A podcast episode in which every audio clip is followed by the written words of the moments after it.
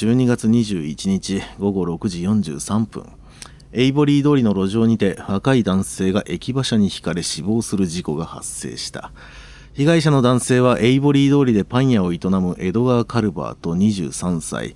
目撃者の証言によればカルバーと氏は何かに追われているような危機迫った表情で道路へ飛び出しちょうどやってきた馬車は避けきれず彼を引いてしまったという。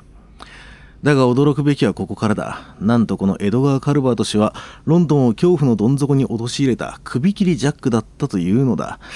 これまで7人もの若い女性を殺害し、その首だけを現場に残したシリアルキラー。その正体がまさか今大人気のパン屋の主人だったとは誰が考えただろうか。ところでベーカリーマゲニットといえばこんな噂があった。マケニットのミートパイには人肉が入っている。馬鹿げた噂だと一部の低級ゴシップ誌しか取り扱わなかったが、彼が連続殺人鬼だとすると一気に信憑性が出てくるだろう。マキニットのミートパイにはファンも多く、ロンドンでは食べたことのない人の方が少ないのではないかというほど、もしかすると読者の中にも口にしてしまった人が。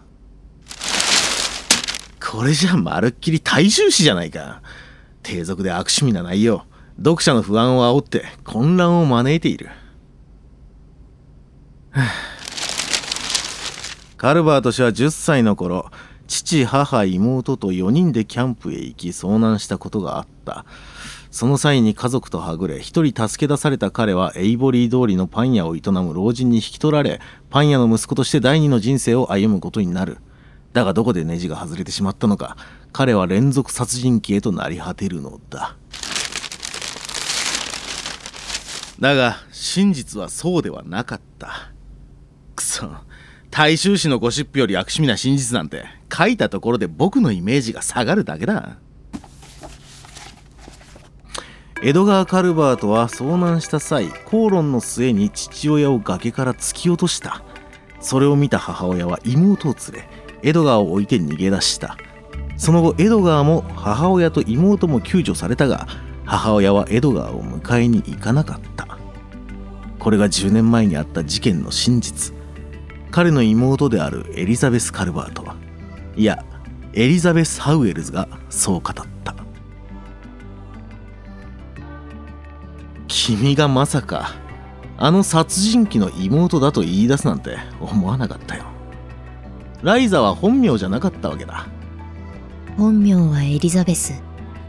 でもみんなライザと呼びます。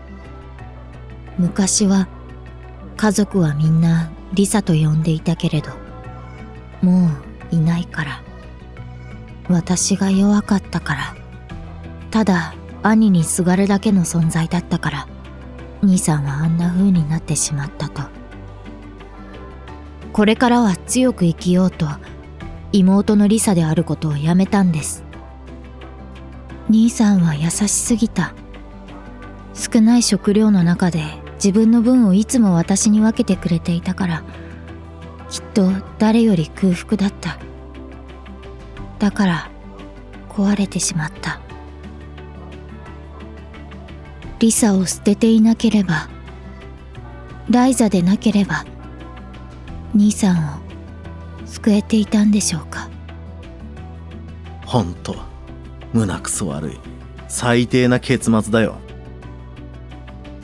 なぜ彼がこのような残虐な犯行に及んだのかは定かではない。